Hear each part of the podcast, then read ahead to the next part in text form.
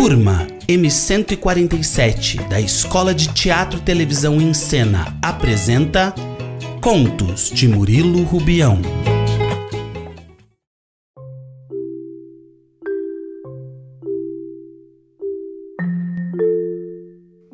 Ofélia, meu cachimbo e o mar. 1. Um, gosto de conversar com Ofélia na varanda após o jantar.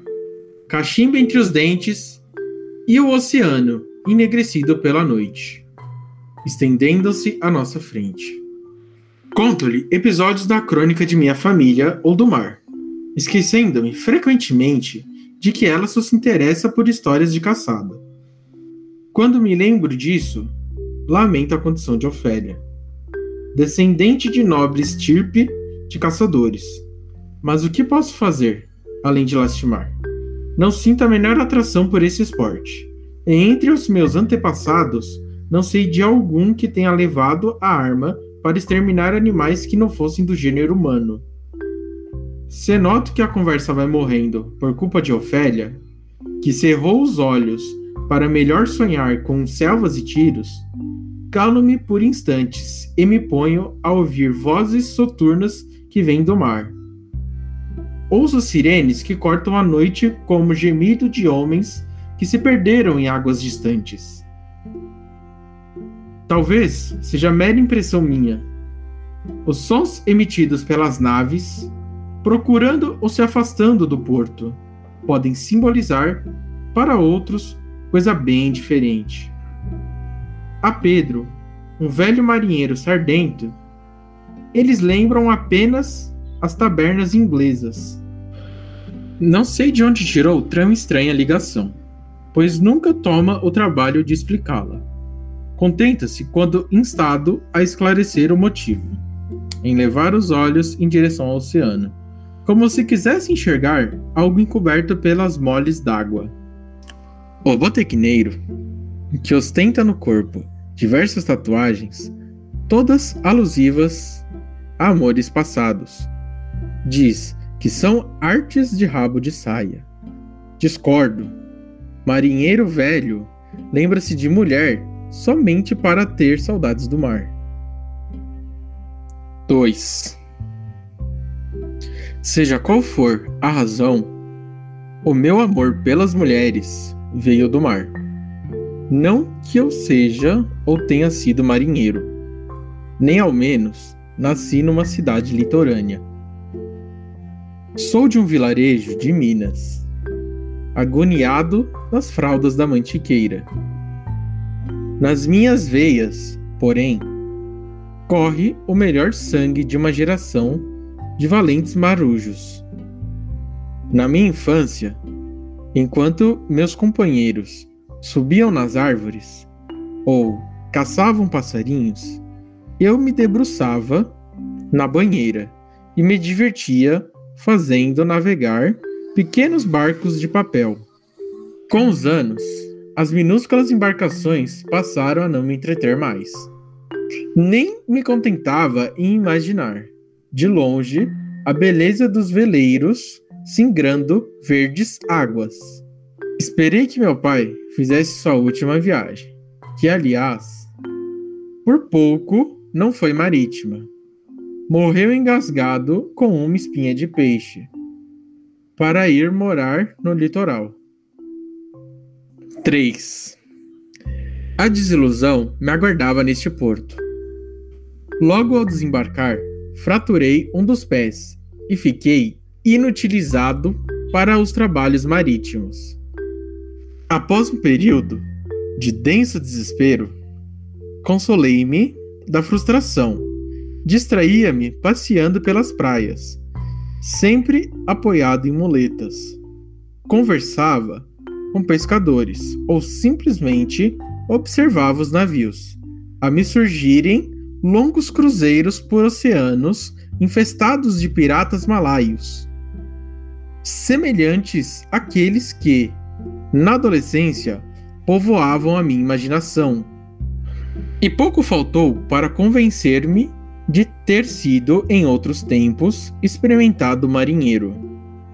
Despreocupado, a minha vida escorregava mansamente, sem que o tédio da inatividade me aborrecesse. Quando acabou o dinheiro que trouxera de Minas, pensei em procurar um emprego. O que poderia fazer um aleijado com a vocação de navegante depois que lhe roubaram o mar? 4. Do meu bisavô também roubaram o mar. José Henrique Ruivães era capitão de um navio negreiro. Estatura gigantesca, ombros largos. Desde menino, navegava em veleiros que buscavam na África escravos para lavouras do Brasil. Fisionomia dura, barba negra, a boca sem os dentes da frente, compunham sua figura, bastante temida pelos marujos e escravos. Para demonstrar a força e a coragem do meu bisavô, contavam que certa vez, quando uma tempestade ameaçava afundar o seu barco, depois de terem caído ao mar vários marinheiros, na tentativa de baixar as velas, ele subiu sozinho mastro acima, e as arriou. A façanha lhe custou boa parte da dentadura, pois teve que agarrar com as mãos e os dentes panos e cordas para evitar uma desastrosa queda. Com a abolição da escravatura, José Henrique retirou-se para uma fazenda, onde passava os dias estirado numa rede. Em alguns momentos, no embalo da nostalgia, decidia-se a retornar ao comando de uma nave qualquer. Agitado, compulsava mapas ou pegava uma velha roda de leme e ia para o alto de um morro para simular ordens de comando. Depois, os altos cumes da Mantiqueira, escondendo-lhe o oceano e a certeza de que jamais comandaria navios negreiros fazia com que ele retornasse à rede. Raramente, de bom humor, apenas sentia-se feliz quando, de porta-voz em punho, comandava subordinados imaginários. 5. Já meu avô, que nascera em Minas, contentava-se em fazer barcos de madeira e colecionar estampas de navios desculpava-se frequentemente não ter seguido a vocação ancestral, repetindo o velho José Henrique: Mar, só em navio negreiro.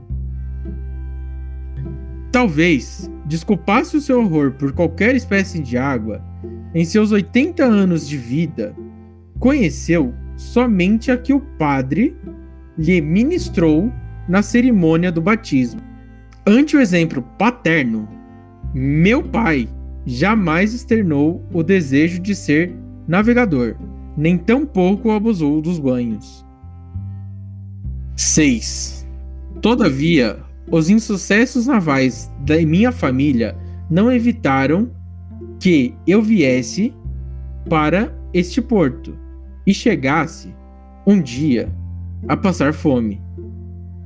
Não sofri a fome por muito tempo. Logo, conheci Alzira, uma viúva cujo marido enriquecera no contrabando de bebidas e suicidara-se por razões que a minha falecida esposa jamais me revelou. Sim, a minha falecida esposa, porque a desposei alguns dias após nos conhecermos. Devo esclarecer que não a pedi em casamento por sua fortuna e ainda menos por sua beleza, um tanto equivocada. Tinha a cara de tainha e o odor das lagostas.